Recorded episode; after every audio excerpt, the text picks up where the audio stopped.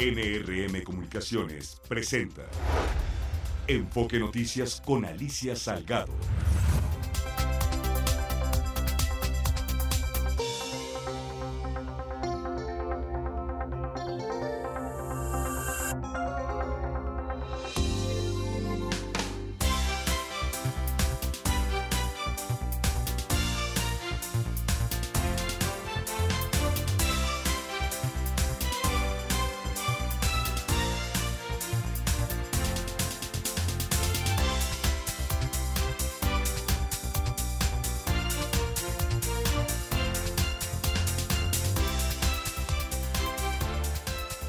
Continuado desde ayer, ha estado presente esta semana la crisis en el Tribunal Electoral del Poder Judicial de la Federación y diversas organizaciones civiles y también partidos políticos han hecho un llamado a respetar la integridad electoral y a que los magistrados, por un lado, no se presten a juegos, dicen desde Palacio, ah, para poner en jaque a las instituciones electorales del país y por el otro, eh, para que eh, pues dejen de presionar o eh, particularmente al eh, presidente magistrado Reyes Rodríguez Mondragón. Recordemos que ayer tres de los magistrados, los dos Felipe y Mónica, también pidieron la renuncia, le pidieron la renuncia, lo acusan de soborno, de intento de soborno.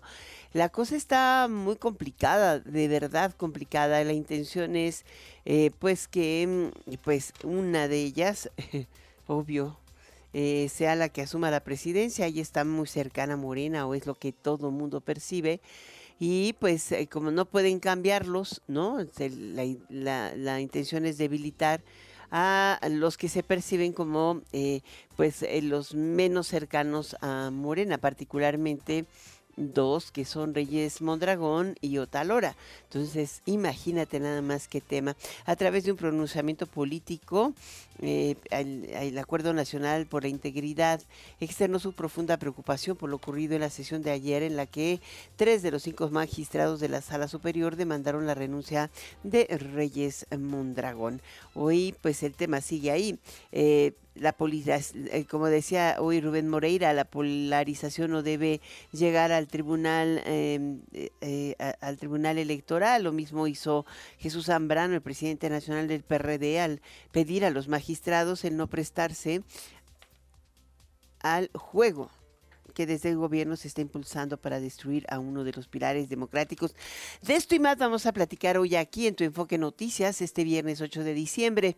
Bienvenida, bienvenido a Enfoque Noticias, tu diario vespertino hablado con foco en la política, en la economía, en las finanzas, en los negocios de México y por supuesto del mundo. Yo soy Alicia Salgado, muy buenas noches.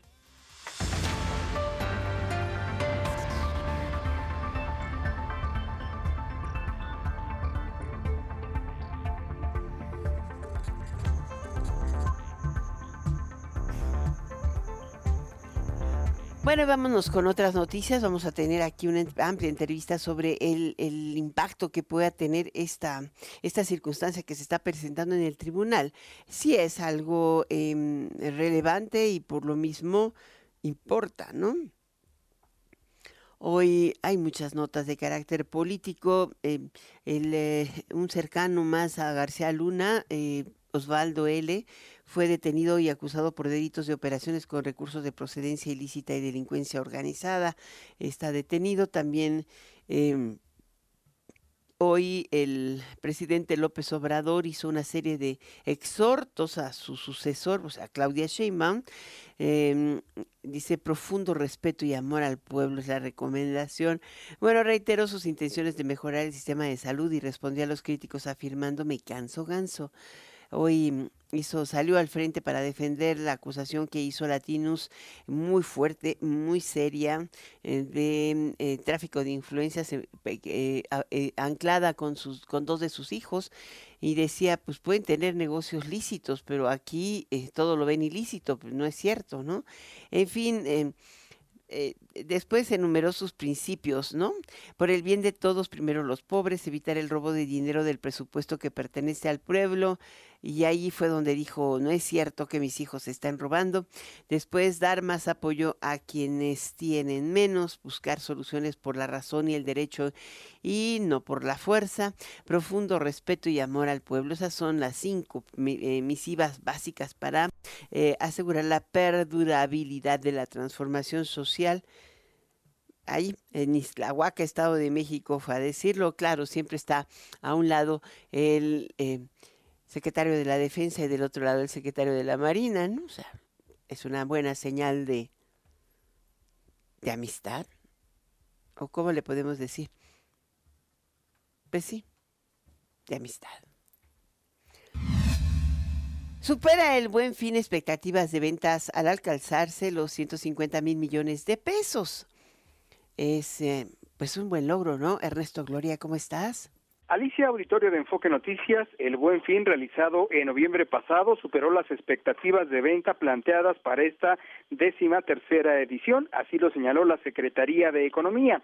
Guillermo Genis, director general de competitividad y competencia de la dependencia, explicó durante el sorteo del Buen Fin que fueron más de 151 mil millones de pesos los que se comercializaron en esta edición. Este momento económico alentador también se refleja con un crecimiento anual de 11.5% de las ventas totales del Buen Fin 2023. En efecto, la creciente fortaleza y dinamismo de nuestro consumo interno generó 150.5 mil millones de pesos en ventas totales del Buen Fin 2023, de acuerdo con cálculos del Centro de Estudios Económicos del Sector Privado.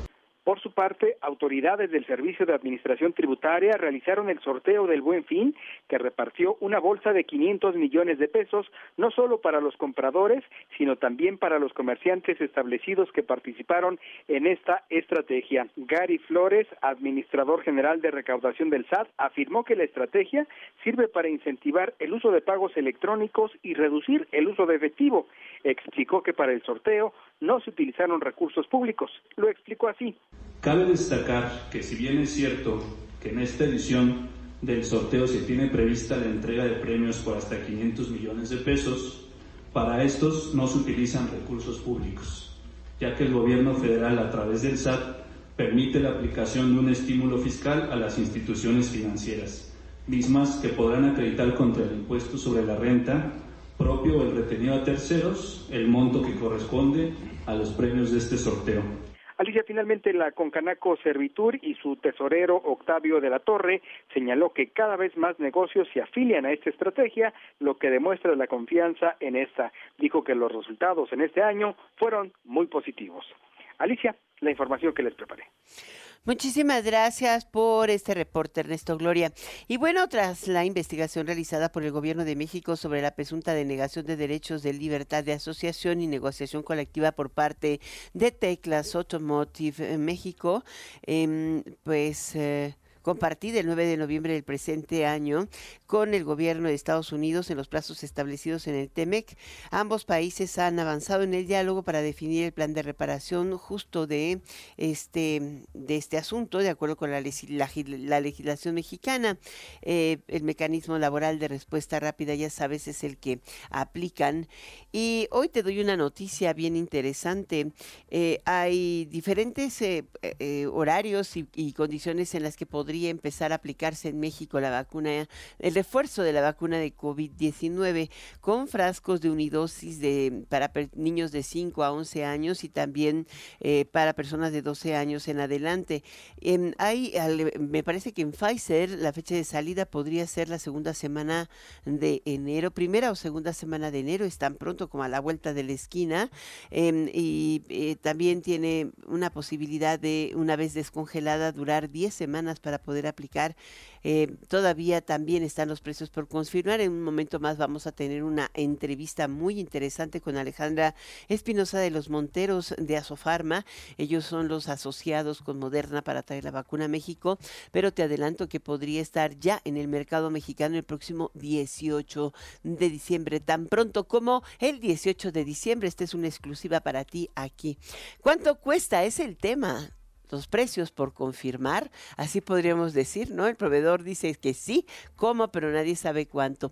Ahora, la verdad, es si tú te vas a vacunar Estados Unidos. Mucha gente se va a vacunar. ¿Sabes? Se estima que son como un millón y medio de personas las que van a vacunarse y a ponerse refuerzos en Estados Unidos, de mexicanos. Es una cantidad impresionante. Se les va a acabar el shopping en San Antonio, San Diego, Houston. Me acuerdo que se volvió bien famoso un pueblito de, de Texas, ¿no? Amarillo, Texas. Fue el lugar a donde todo mundo iba a vacunarse al principio porque tenías que encontrar la forma de llegar a que te vacunaran.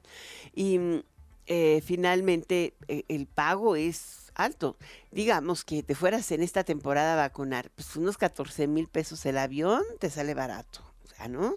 Y eso estoy pensando en San Antonio, San Diego, una cosa así, cercanito, cercanito Los Ángeles, Nueva York, eh, pues ya te sale como en 18 mil, porque ya la temporada está alta, entonces por lo cercano te salen carísimos si los encuentras. Después de eso, el hotel. Pues cuánto te puede salir?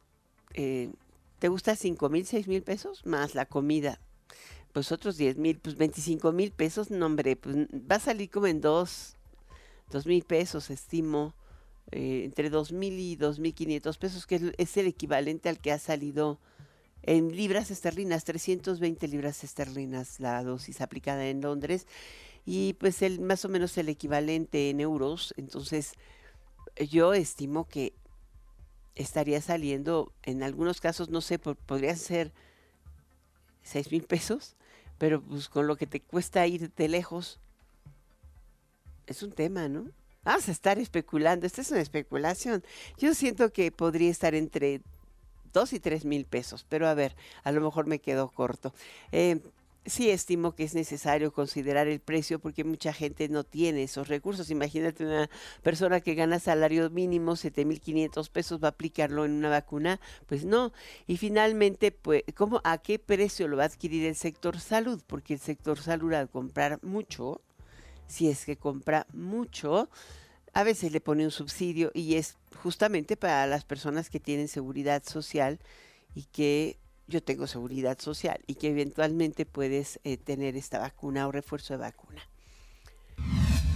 Luego de comparecer ante un juez de control con sede en el reclusorio norte, dictaron Prisión preventiva René Gaviria, exdirector de finanzas de Segalmex, implicado en el fraude de casi 20 mil millones de pesos a dicha institución. Hoy el presidente López Obrador se refirió a este caso, dicen que se dice el que se entregó y que está dando información y podría haber más detenidos. Y Leonel Cota que no lo va a detener por irresponsable, ¿cómo? Pues era su gente cercana de veras usted le cree que no sabía. Y si no sabía, pues qué irresponsable, porque él era el director general, ¿no? En fin, el presidente López Obrador celebró que Gaviria se haya entregado y garantizó que en este caso no hay ni habrá impunidad. Pero pues ya sabe, por soplones les bajan las penas. En el marco de la COP28 se evaluó el balance de la lucha contra el cambio climático desde el 2015, cuando se firmó el Acuerdo de París, el cual fijó como objetivo limitar el calentamiento global a 2% y en lo posible a 1.5% grados centígrados eh, respecto a los niveles de la era preindustrial. Hoy, este viernes, se abordó el futuro de los combustibles fósiles y al margen de las discusiones, la OPEP, la OPEP, la Organización de Países Productores de Petróleo, pidió a sus miembros oponerse a cualquier mención crítica de estas fuentes energéticas en la declaración final de la conferencia.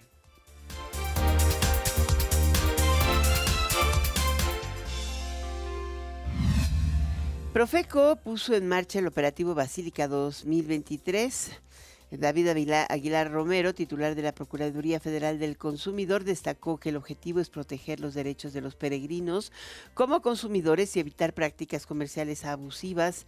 En los próximos cinco días se espera la llegada de entre 9 y 10 y hasta 13.6 millones de peregrinos. Empiezan desde este fin de semana. Bueno,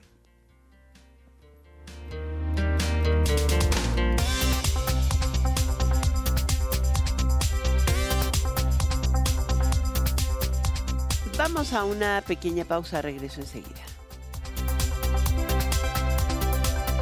Enfoque Noticias con Alicia Salgado por Stereo 100, 100.1 de FM y 1000 AM. Continuamos.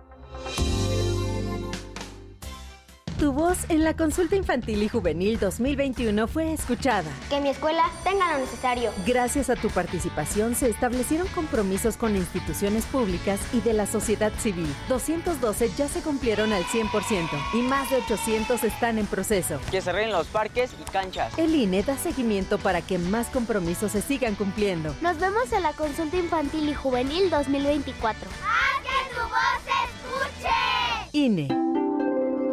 Las y los diputados aprobamos el presupuesto de egresos de la Federación para el ejercicio fiscal 2024 con recursos superiores a 9 billones de pesos. Con ello se cumple el compromiso constitucional de asignar los recursos necesarios para la operación del país conforme a nuestra facultad exclusiva y dentro del plazo de ley. Porque México eres tú. Legislamos para todas y todos. Cámara de Diputados. Legislatura de la Paridad, la Inclusión y la Diversidad. Esta es una noticia importante. El INE cuida la equidad en la elección. Aprobó lineamientos para evitar que quienes operan programas sociales, así como las personas servidoras públicas, influyan en la votación. Una de estas medidas es que no deberán usar logos ni emblemas que generen promoción de algún programa social o a favor de algún partido político. Tampoco nombres ni símbolos. Con estas medidas se garantiza la equidad y la imparcialidad en las elecciones. INE. Ya sabes que en la vida hay retardas cosas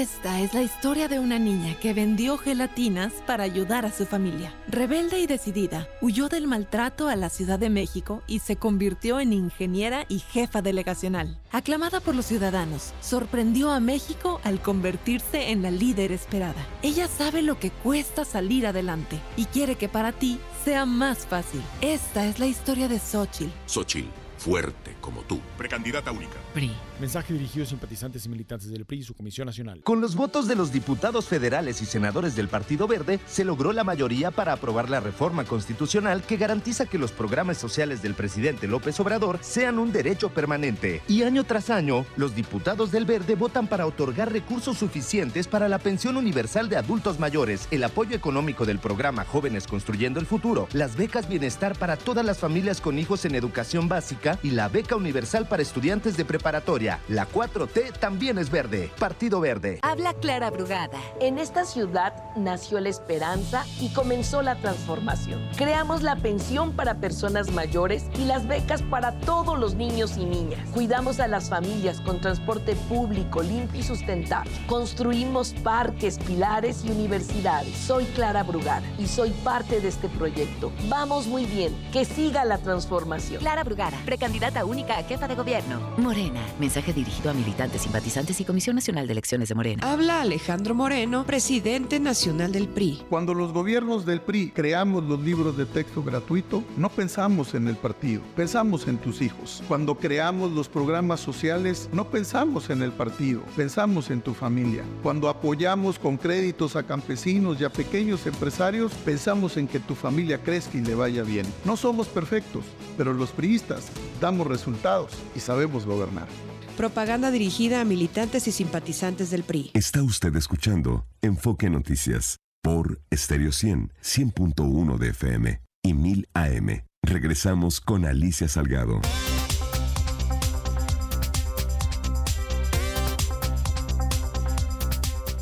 Tenemos en la línea a la directora de la Unidad de Negocios de Vacunas de Asofarma, empresa mexicana que forma parte del grupo Adium Pharma en Latinoamérica y que está asociada comercialmente con Moderna justamente para la distribución de las vacunas de COVID actualizadas en México. Vamos a platicar con ella de esto. Eh, la aprobación ayer la dimos a conocer con todo detalle por parte de la COFEPRIS y Asofarma y, con ello Moderna, el, el primer laboratorio farmacéutico que habla acerca de esto. ¿Qué tal? ¿Cómo está? Qué gusto de saludarla, Alejandra Espinosa de los Monteros Arámbula. Hola, ¿qué tal? Un gusto saludarte. Igualmente, ella, como les dije, la directora de la Unidad de Negocios de Vacunas de Asofarma. La pregunta, evidentemente, es una muy buena noticia ya tener la aprobación de COFEPRIS, pero están poniendo em, dos vacunas monovalentes, o me parece una, una monovalente actualizada, otra también que codifique la proteína Spike de uno de los sublinajes, que es el 1.5 de la XBB, y también pues la de SARS-CoV-2 para prevenir COVID en individuos de seis eh, meses de edad en adelante. Eh, ¿Por qué no nos explica esto? Porque es interesante saber hacia dónde vamos y cuándo tendríamos esta vacuna comercialmente en el mercado mexicano. Claro que sí, mira, es, es una vacuna la que tenemos autorizada, justo, eh, que es esta vacuna monovalente actualizada con la, para la variante Omicron XBB 1.5, es la que obtuvimos el registro sanitario el día de ayer. Las indicaciones que tenemos autorizadas es una indicación que va a partir de los seis meses de edad en adelante. Entonces, esto da la oportunidad de que la población mexicana pueda ser vacunada desde esta edad. Esta es la, digamos, un refuerzo actualizado, porque las vacunas de COVID originales pues, ya no circula el virus, ya nos inmunizaron, pero sin embargo tiende a evolucionar, ¿no? Exactamente. De hecho, es muy importante, eh, desde que la OMS a mediados de año recomendó actualizar las vacunas, fue justo por esto, porque ya estaban circulando otras variantes eh, a nivel mundial. Esta variante que hoy día sigue siendo predominante es la XBB 1.5 y que es la que está contenida en la vacuna que recientemente fue aprobada para Es la Omicron, ¿no? Nada más que potenciada. Exactamente, es Omicron, pero ahora le llamamos con el sublinaje XBB 1.5. Exactamente. ahora, ¿cuándo van a estar disponibles? Ya terminaron los ensayos clínicos, ya tienen la vacuna actualizada y además la prueba de que hay respuesta inmunitaria sólida en múltiples em, sublinajes y también en los individuos. ¿Cuándo, cuándo y dónde van a aplicarlas? Mira, eh, justo estamos eh, viendo para que la, el próximo viernes 15 de diciembre llegue la vacuna a México a fin de poder eh, comercializarla en la semana del 18 de diciembre a nivel nacional, tanto con mercado privado como el mercado público o gobierno que esté interesado en adquirirla. ¡Wow! Tan pronto, ¿y cómo la van a hacer para congelarla? Esa no necesitan congelarla y ponerla este, a 30 grados bajo cero. Yo no, nada más me acuerdo de ese detalle. ¿eh? Sí, es, es una vacuna que va a llegar a México en cadena de congelación, es decir, entre menos 15 y menos 25 grados centígrados. No requiere ultracongelación que va más allá de esto. Entonces va a llegar congelada, nosotros la vamos a almacenar congelada y se va a distribuir eh, ya en red fría como cualquier otra vacuna de las que tenemos disponibles en México para cualquier otra enfermedad prevenible, entre 2 y 8 grados centígrados. Ah, yo pensé que tenían que mantenerla bajo cero. Sí tiene que estar bajo cero a fin de poder mantenerla el mayor tiempo posible, pero una vez que entre en red fría, que es de 2 a 8 grados centígrados, el médico o, pues sí, el médico profesional de la salud, ya sea privado o gobierno, va a tener 30 días para poder aplicar la vacuna al paciente o al consumidor. ¿Y cómo le tendría que hacer? O sea, ¿los médicos se tendrán que inscribir para recibirla?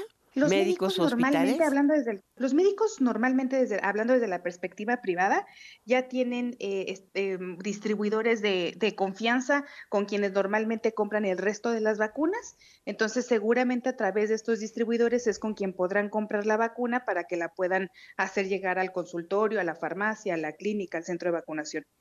O sea la nota es que el 18 de diciembre estarán ya disponibles en México no exactamente ¿Y la podemos pedir al médico, ir al centro de vacunación o pedirla en donde? ¿En una farmacia? También va a estar disponible en farmacias, eh, va a estar disponible con, con médicos, en centros de vacunación, hospitales privados. Oiga, la pregunta de todos los siglos, ¿cuánto cuesta? es que sí es cierto, pues digo, la verdad es que si nos va a salir carísima, pues eh, yo digo que si cuesta como una vacuna de neumonía, pues este está bien, ¿no? Sí, sí, mira, la verdad es que hoy día, eh, en honor a la verdad, ayer tuvimos el registro, justo estamos corriendo con todo este proceso de comercialización. Una de las partes del proceso de comercialización es la definición de precio. Estamos en eso a fin de que la semana del 18 de diciembre, que ya se pueda empezar a facturar, por supuesto que ya haya un precio determinado para empezar a facturarla, pero eh, algo muy importante, eh, y no solo con esta vacuna, sino con todas las vacunas, tiene, al igual que el resto de las vacunas, perdón, tiene demostrado el costo-beneficio de pagar eh, una vacuna o de invertir en una vacuna, que es algo de, lo, de las mejores inversiones en salud ayuda a prevenir que podamos gastar más por algo, gastar más o enfermar más por una enfermedad grave, una hospitalización o inclusive la muerte. Pero un aproximado no me puede dar. No, la verdad es que ahora, ahora no hemos, eh, no hemos avanzado en eso. Justo estamos como en y cuando ya la tenga me va a decir. al mediodía.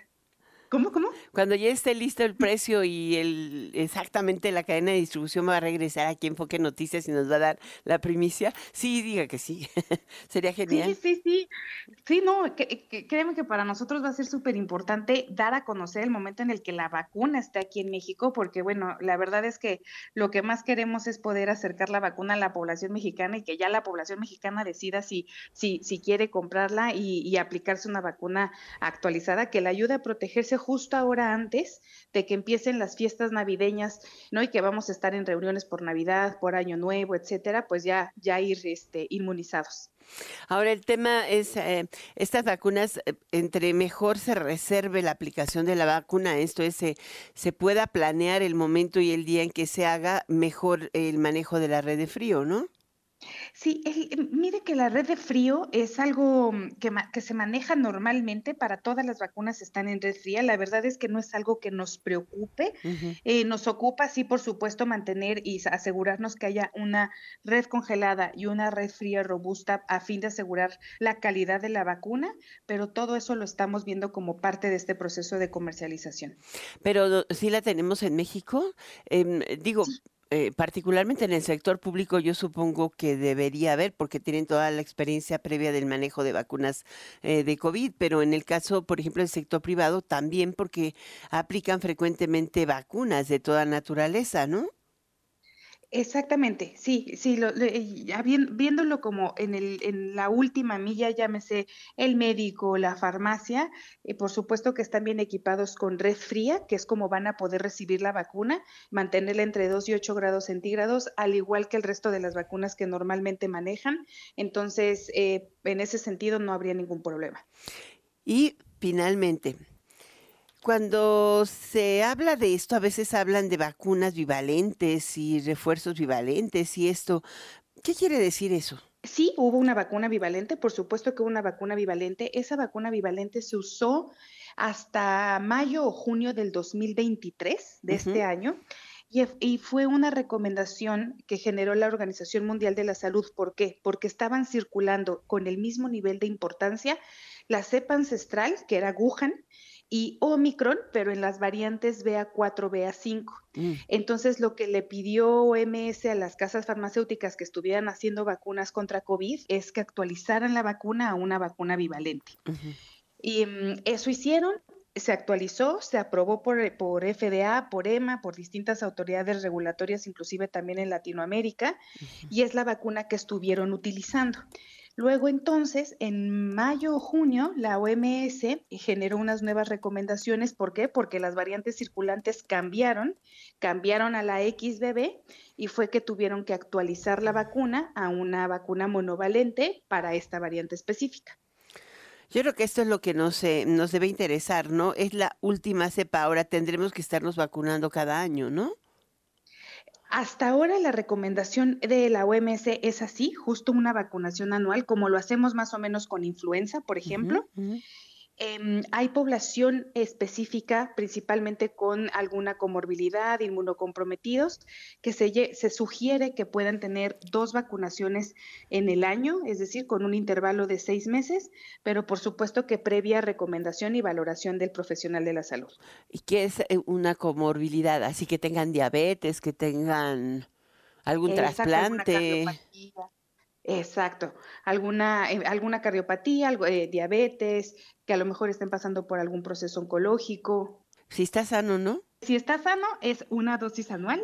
Por supuesto que siempre la valoración del, médico va a ser súper importante, pero hasta ahora las recomendaciones son así, una dosis anual.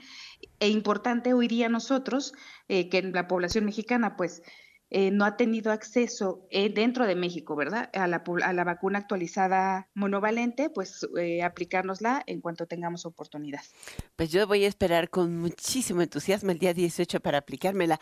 Me voy a ahorrar una lana de ir al turismo de vacunación. Sí, exacto. Eh, Ese es el costo más importante. Oye, boleto de avión, hotel, llegada a la farmacia, gasto y de pilón hasta shopping, pero aquí se acabó y esa sería una muy buena salida. Pues es lo que me voy a gastar yendo allá lo gasto aquí, ¿no? Claro, sí, exactamente, sí. Justo por eso fue mi comentario de quienes hemos estado aquí en México y no hemos tenido esa oportunidad, porque pues sabemos que no toda la población tiene oportunidad de que podamos ir a Estados Unidos a vacunarnos, pero pues ahora qué mejor que esté disponible en nuestro país y que podamos tener fácil acceso a la vacuna. Y además es el primer país en lograrlo, en, tenerlo. Hay que subrayar y aplaudir a la autoridad sanitaria, al, al gobierno de México, porque esta fue una decisión del presidente también, pero en particular el trabajo realizado por COFEPRIS para darle velocidad y de las farmas que han trabajado para lograrlo. Muchísimas gracias, gracias por estar con nosotros. Conste que queda comprometidísima eh, Alejandra Espinosa de los Monteros, la directora de la Unidad de Negocios de Vacunas de Asofarma, para regresar a este enfoque noticias antes del 18 de diciembre para que nos diga cuánto nos va a costar y dónde nos la podemos aplicar. Claro que sí, con muchísimo gusto. Muchas gracias, Alejandra. A ti que estés muy bien. Hasta pronto. Hasta pronto. Hasta muy pronto, ¿eh? Muchas gracias. sí, claro que sí. Hasta luego. Bye. Tenemos una pequeña pausa. Regreso en unos momentos contigo. Está usted escuchando Enfoque Noticias por Stereo 100, 100.1 de FM y 1000 AM. Regresamos con Alicia Salgado.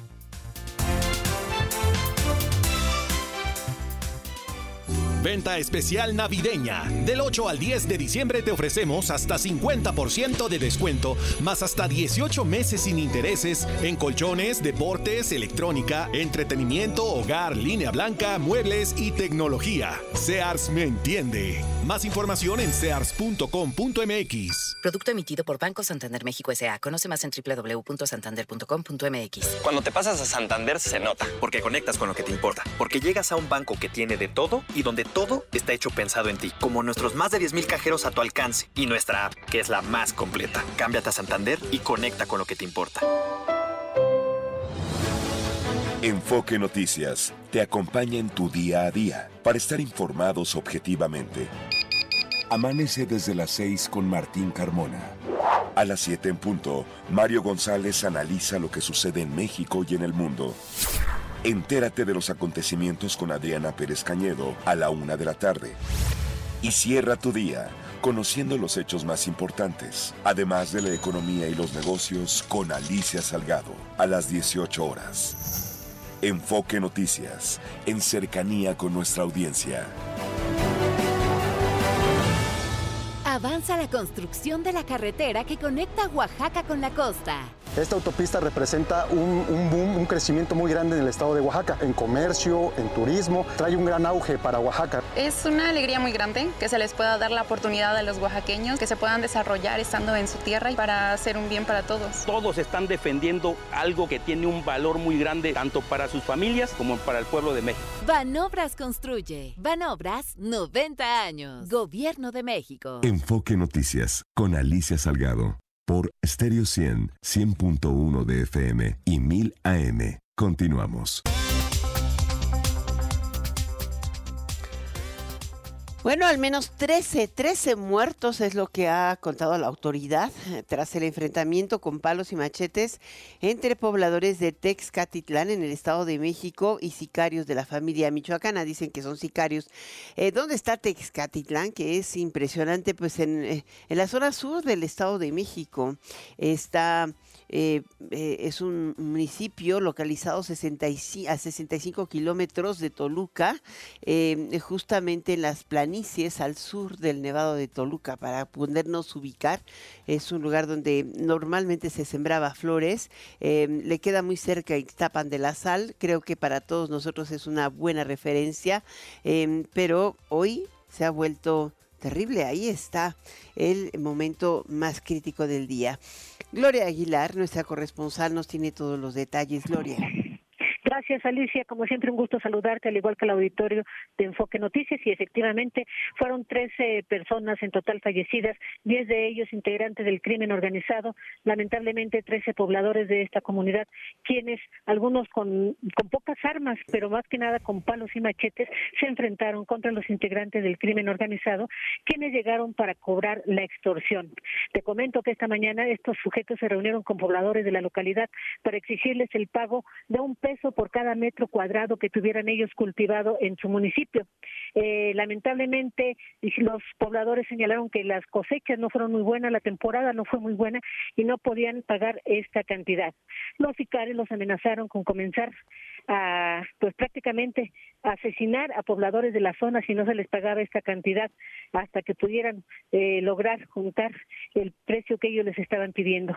Los vecinos de la localidad los citaron en los campos de fútbol, supuestamente para pagarles, y ahí, luego de intentar llegar a un acuerdo, pues este no se dio y se comenzaron a golpear, se comenzaron a escuchar disparos, y eh, pues por ahí hay unos videos circulando en donde se ve como a machetazos y con los paros la gente se comienza a defender de los sicarios que llevaban armas largas y bueno, lograron acabar con ellos.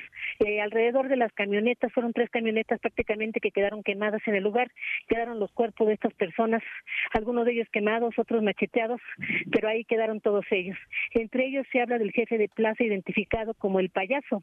Se dice que este sujeto alcanzó a solicitar ayuda de sus mismos compañeros de la familia michoacana, eh, por lo tanto la población teme, teme que estos sujetos regresen para poder cobrar represalias por esto que consideran una gran afrenta. Comento que hay gran expectación eh, de, los, de los pobladores de la localidad, piden apoyo del gobierno federal, del gobierno estatal, para poder protegerlos y poder luchar contra estos integrantes del crimen organizado. Fue lo que sucedió esta mañana, Alicia, y este es mi reporte por el momento. Pues sí, eh, y además, curiosamente, eh, se ve también algunos elementos vestidos como si fueran eh, militares de la Guardia Nacional, ¿no? Que quedaron Así es. abatidos ahí. Es algo muy curioso estos, estos Con este, videos táctica. con ropas, ajá, tácticas, exactamente. Eh, Como militares, ¿no? Así es, fue lo que se ve. Eh, fíjate que, bueno, eh, yo por lo que he visto en la zona de Michoacán, precisamente límites con el Estado de México, se habla de los sujetos que andan con ropa, con ropa táctica, pero casualmente con tenis.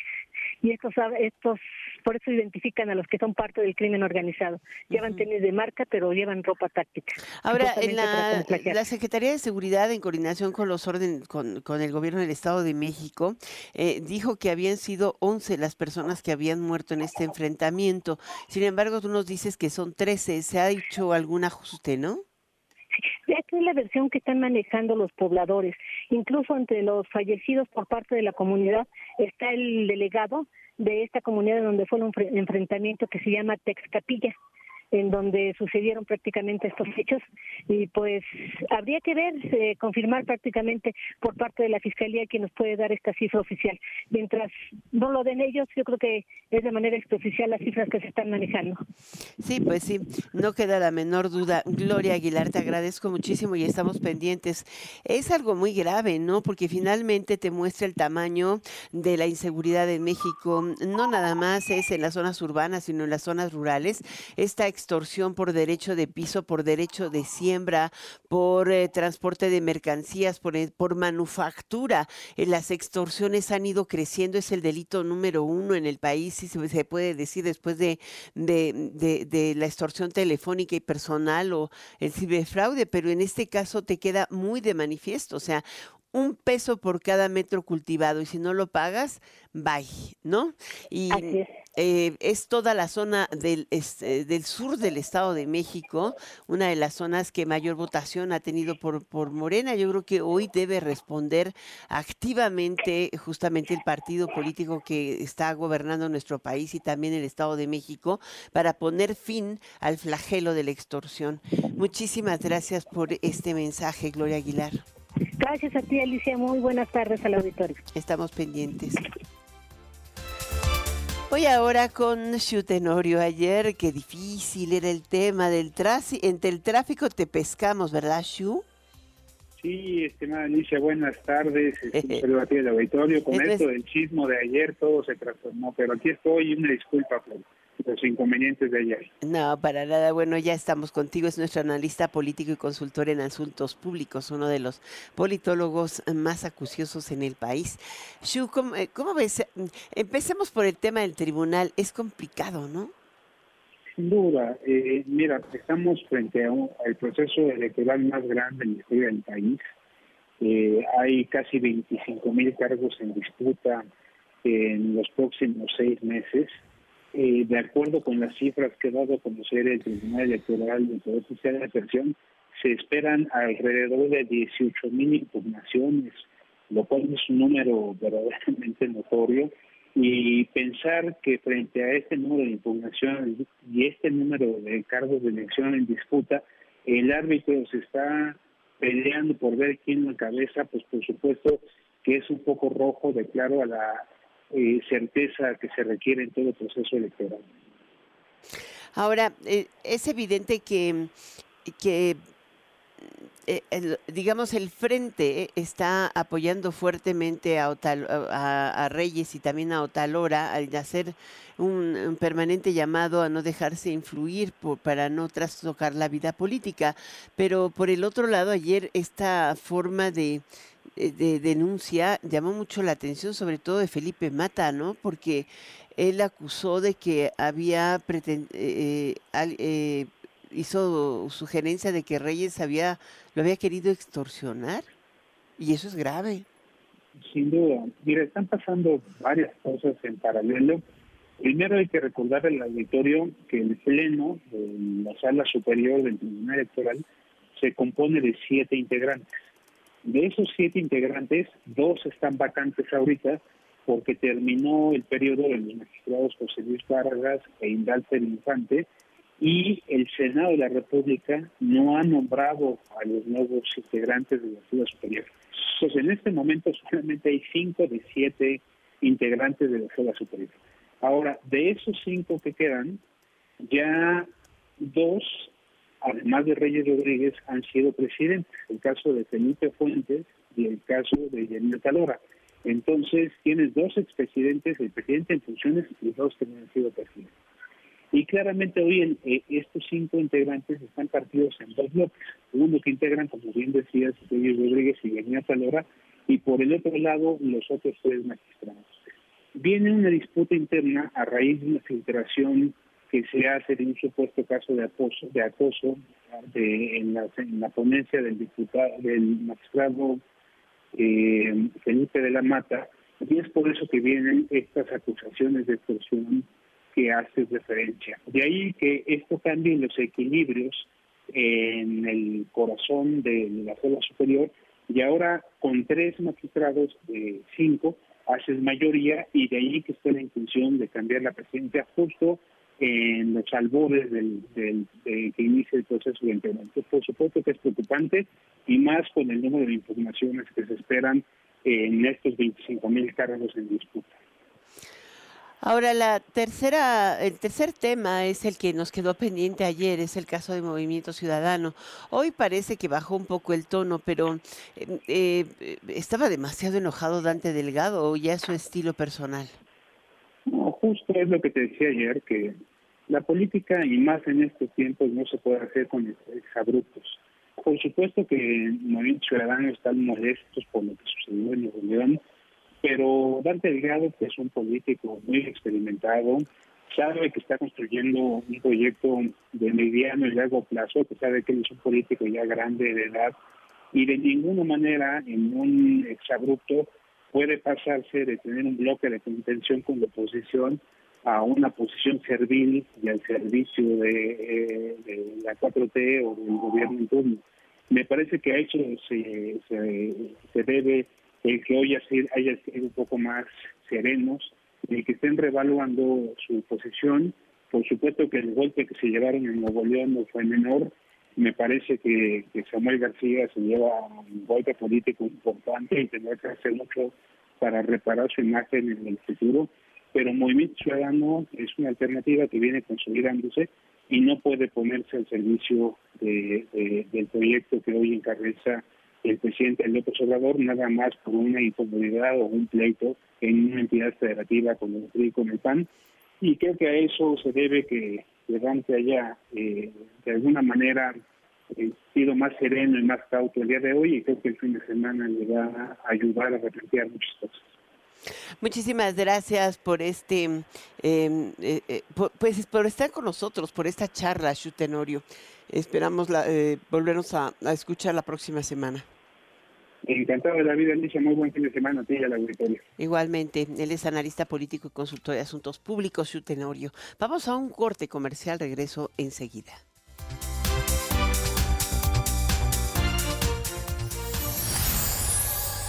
17 días para que llegue Navidad. El espíritu navideño abre los corazones para permitir que la luz dorada del amor brille fuertemente, tan suavemente como el fuego que calienta una noche de invierno.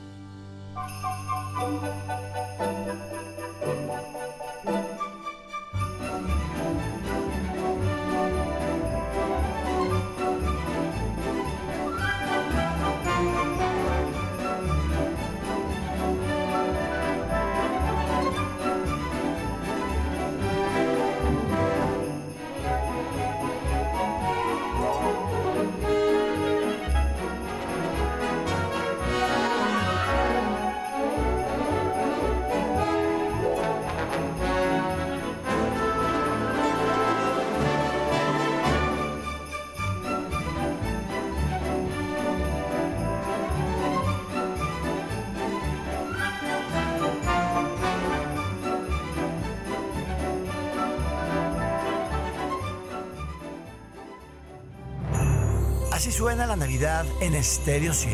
Disfruta de la mejor música navideña. Felices fiestas. Producto emitido por Banco Santander México S.A. Conoce más en www.santander.com.mx. Cuando te pasas a Santander se nota, porque conectas con lo que te importa, porque llegas a un banco que tiene de todo y donde todo está hecho pensado en ti, como nuestros más de 10.000 cajeros a tu alcance y nuestra app, que es la más completa. Cámbiate a Santander y conecta con lo que te importa. Venta especial navideña. Del 8 al 10 de diciembre te ofrecemos hasta 50% de descuento, más hasta 15% adicional con tu tarjeta de crédito Sears en moda para toda la familia. Sears me entiende. Más información en sears.com.mx.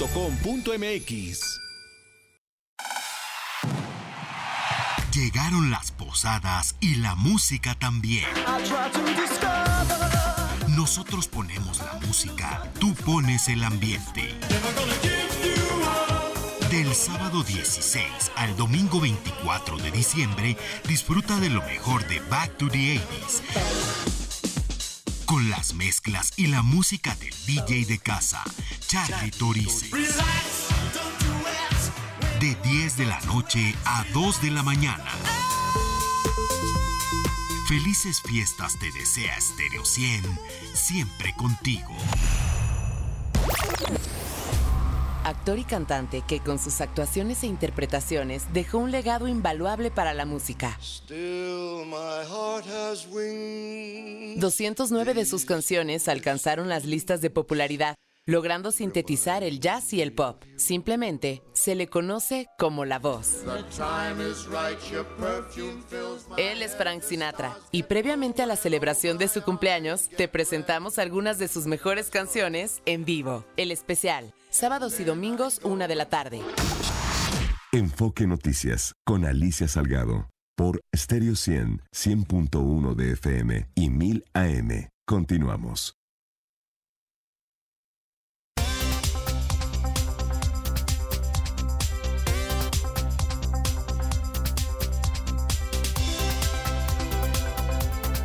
Ahora con Luis F. Fernández, él es director ejecutivo de eh, Práctica de Laboratorio para la Democracia. ¿Cómo estás, Luis?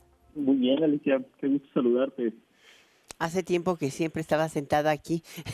Ahora estás del otro lado. Eres un político de primera. Eh, oye, bueno, eh, hay una posición interesante hoy en particular por em, de acción de del Acuerdo Nacional por la Integridad Electoral.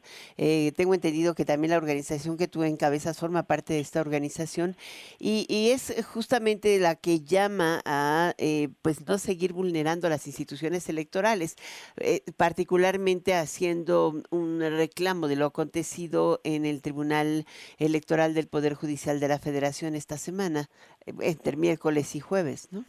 Así es, Alicia. Sí, mira, el Acuerdo Nacional por la Integridad Electoral es un acuerdo que firmamos eh, pues más de 40 organizaciones, que en realidad convocamos más de 40 organizaciones que firmaron todas las autoridades electorales las jurisdiccionales y las administrativas, y eso implica al tribunal, a las salas regionales y todos los tribunales locales, pero también eh, el Consejo General del INE y los OPLES del país.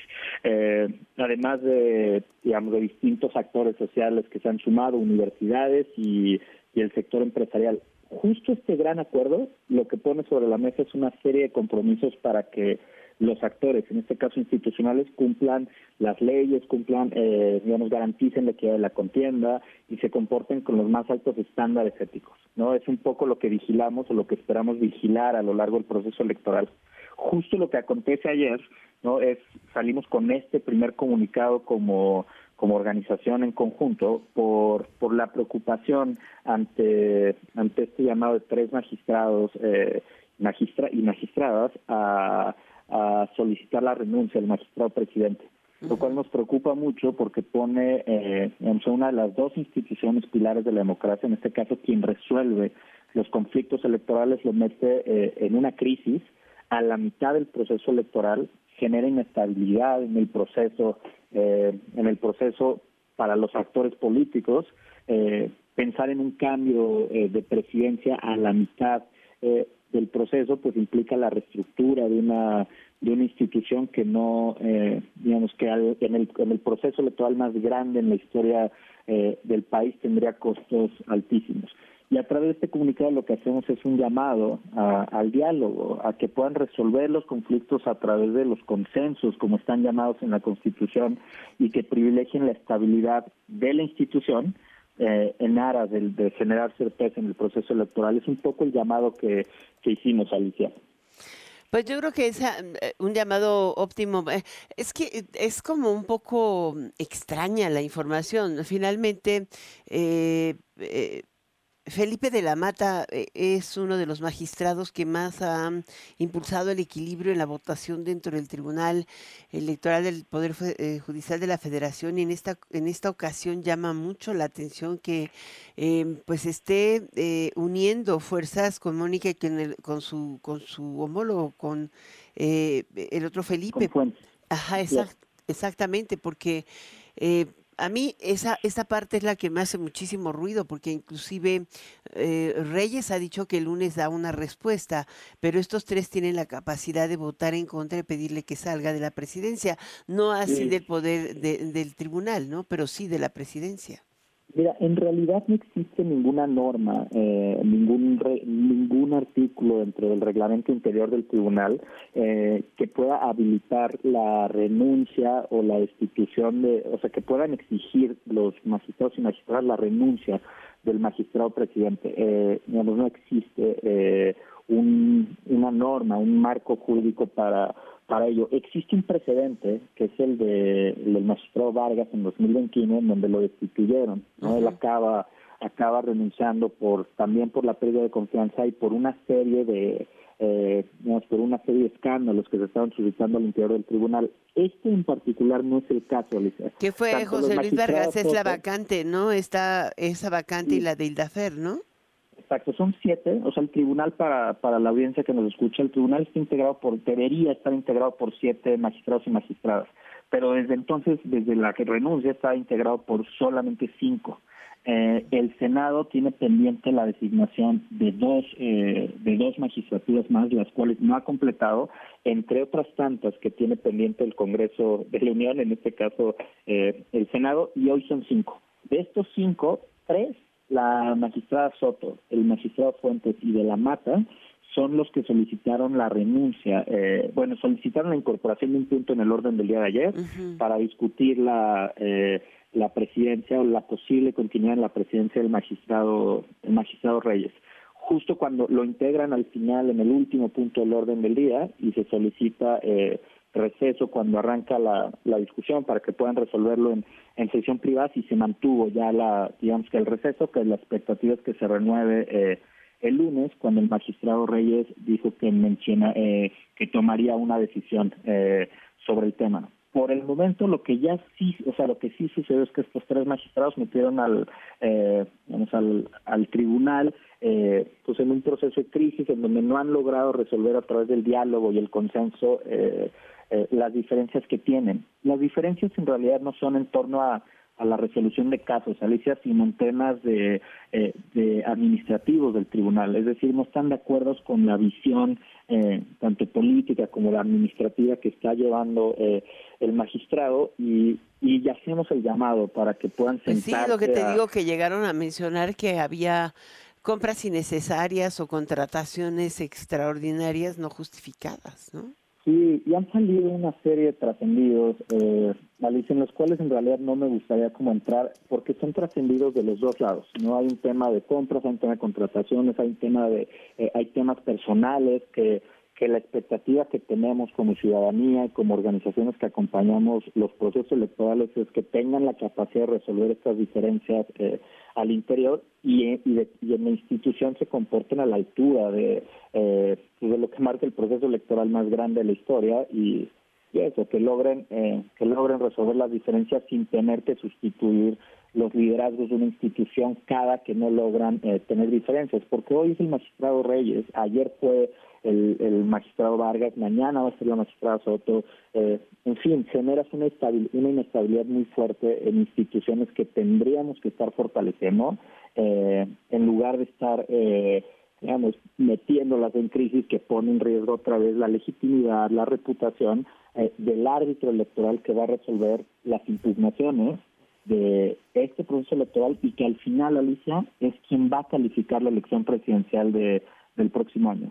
Es muy importante que sea una institución muy sólida, con la mayor credibilidad y, en este caso la expectativa, eh, es una expectativa alta, pero sí la expectativa de la intachabilidad de los magistrados y magistradas que la integran.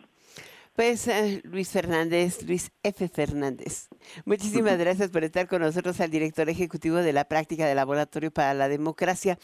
Eh, otro día te invito a hablar de política aquí, ¿no? Por favor, por favor, Alicia, seré feliz de estar contigo otra vez en el, en el auditorio. Muy bien. muchísimas gracias. Eh, Hasta un abrazo pronto. grande. Igualmente, saludos a todos. Eh, vamos ahora con Ricardo Trejo. Eh, la visita de la secretaria del Tesoro eh, de Estados Unidos, Janet Yellen, reafirmó el compromiso para avanzar en la seguridad compartida y monitorear las inversiones extranjeras, compartir información extranjera y algo más. Esto lo destacó hoy en una eh, breve eh, charla el embajador de la Unión Americana, Ken Salazar. Ricardo Trejo, tú tienes eh, los datos. Alicia, auditorio de Enfoque Noticias, al emitir una declaración, el embajador de la Unión Americana, Ken Salazar, destacó que la visita de la secretaria del Tesoro de los Estados Unidos, Janet Yellen, la primera que realiza América Latina, refleja profunda integración, así como los lazos financieros y económicos que han hecho que ambos países sean mutuamente sus principales socios comerciales. El diplomático estadounidense manifestó que la cooperación económica bilateral se ve fortalecida con el diálogo en materia de seguridad. Indicó que la firma del memorando de intención reafirma el compromiso para avanzar en la seguridad compartida y monitorear las inversiones extranjeras y compartir información financiera. Asimismo, manifestó que este tipo de acciones permiten avanzar en los objetivos económicos compartidos. Finalmente, Ken Salazar señaló que al contar con mecanismos efectivos que permitan reducir los riesgos que pueden surgir de ciertas inversiones extranjeras, particularmente en determinadas tecnologías, infraestructuras críticas y datos sensibles, los dos países avanzan para mantener un clima de inversión seguro y abierto que fortalezca la integración mientras se cortan los recursos ilícitos. Alicia, por el momento el reporte para el auditorio de Enfoque Noticias, quedamos al pendiente. Muy bien, muchísimas gracias y con esto me voy al cierre de mercados con Mara Rivera. Marita. Gracias, Alicia. Auditorio de Enfoque Noticias. La Bolsa Mexicana de Valores terminó el último día de la semana con una pérdida de 0.11%. En tanto, en Estados Unidos, el Dow Jones gana 0.35% y el Nasdaq 1.46%. El peso cerró la semana con una depreciación de 1.01% o 17 centavos, cotizando alrededor de los 17.36 pesos por dólar, con el tipo de cambio tocando un mínimo de 17.18 y un máximo de 17.56 pesos por divisa. Durante la semana, la depreciación del peso se debió a una corrección en el mercado cambiario que permitió al dólar estadounidense avanzar 0.62%. Hasta aquí los números. Muchísimas gracias, Mara Rivera. Y yo con esto me despido. Soy Alicia Salgado. Muy buenas noches. Enfoque Noticias te invita a seguir con nosotros a través de Stereo 100 y Radio 1000, pero ahora con Daniela Inurreta en Golden Hits el próximo lunes. Recuerda que estamos de nuevo aquí en cuenta aquí en estos micrófonos eh, para eh, darte toda la información precisa y oportuna en el momento en que sucede eh, con Martín Carmona en Amanece para la Metropolitana a las 7, Mario González, Adriana Pérez Cañedo a la 1 y de nueva cuenta yo a las 6 de la tarde aquí. Te veo el lunes. Pasa un gran fin de semana. Hasta el lunes.